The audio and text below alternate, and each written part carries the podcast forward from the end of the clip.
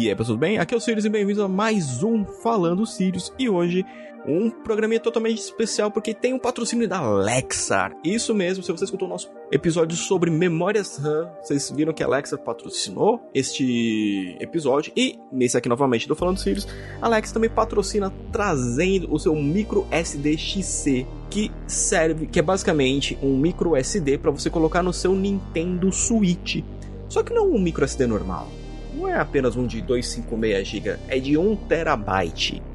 Dá para você colocar jogo pra caramba nesse seu Switch, porque como a gente sabe, o Switch ele vem, se não me engano, com um armazenamento interno são 64 GB, né, ou 32. Eu, eu não tenho Switch, né? Eu tô sendo do amigo meu. E tendo um cartãozinho da Lexar, você pode ter um tera, ou seja, você pode colocar todos os seus joguinhos da sua biblioteca e não ficar com medo de quando você for querer jogar algo mais, ter que apagar aquele lá que você ainda não terminou, que a gente sabe que a gente nunca termina jogo, a gente vai instalando um ao outro enquanto, né, tá jogando outro. É, ele tem a leitura nesse cartãozinho da Lex ele tem uma leitura de 160 megabytes e com, com a escrita dele de 100 megabytes. Ou seja, vai ficar rapidinho o seu Switch, tá? Não, é, Pra quem já teve micro SD em celular, outras coisas, às vezes você vê que quando você vai abrir um arquivo ele pode estar um pouquinho mais lento.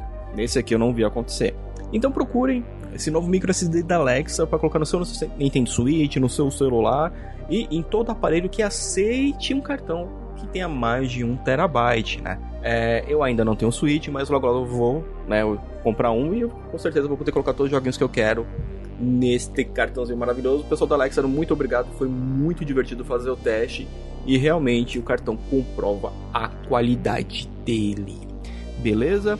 Bem, para que acompanha né, as postagens do Aliança, né, não tanto no perfil do Aliança no Instagram quanto no meu, o arroba vocês veem que a Dark Side manda bastante coisa pra gente, principalmente os livros da, né, dos selos da Magikai, e eles mandaram pra gente faz um tempinho, que é o Manual Prático dos Cristais e Manual Prático de Astrologia.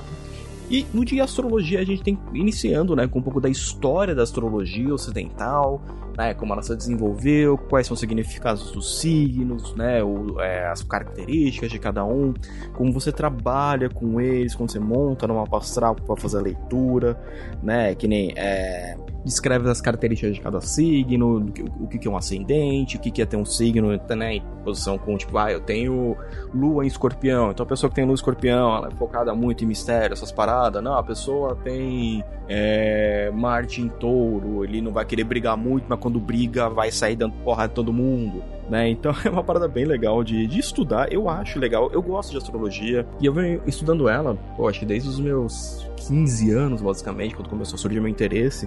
E uma coisa legal, né, para quem, ah, pô, nunca tive contato nem nada, eu me interesso. Nesse livro você tem, logo de cara, explicações bem simples, que nem, ó, ah, o que, que é o Sol? Sol é a força de vontade e autoexpressão, a Lua, a intuição, a emotividade. Explicação dos planetas, então Mercúrio, consciência, Vênus, harmonia e prazer, né? Aí Marte, iniciativa, ação, Júpiter, expansão, sabedoria. Então ele vai explicando de uma forma muito simples, porque quando você pega livros um pouco mais antigos sobre astrologia, muita gente acaba desistindo de aprender, né, até de estudar, porque o pessoal usava uma, uma, linguagem meio complicada, muito rebuscada.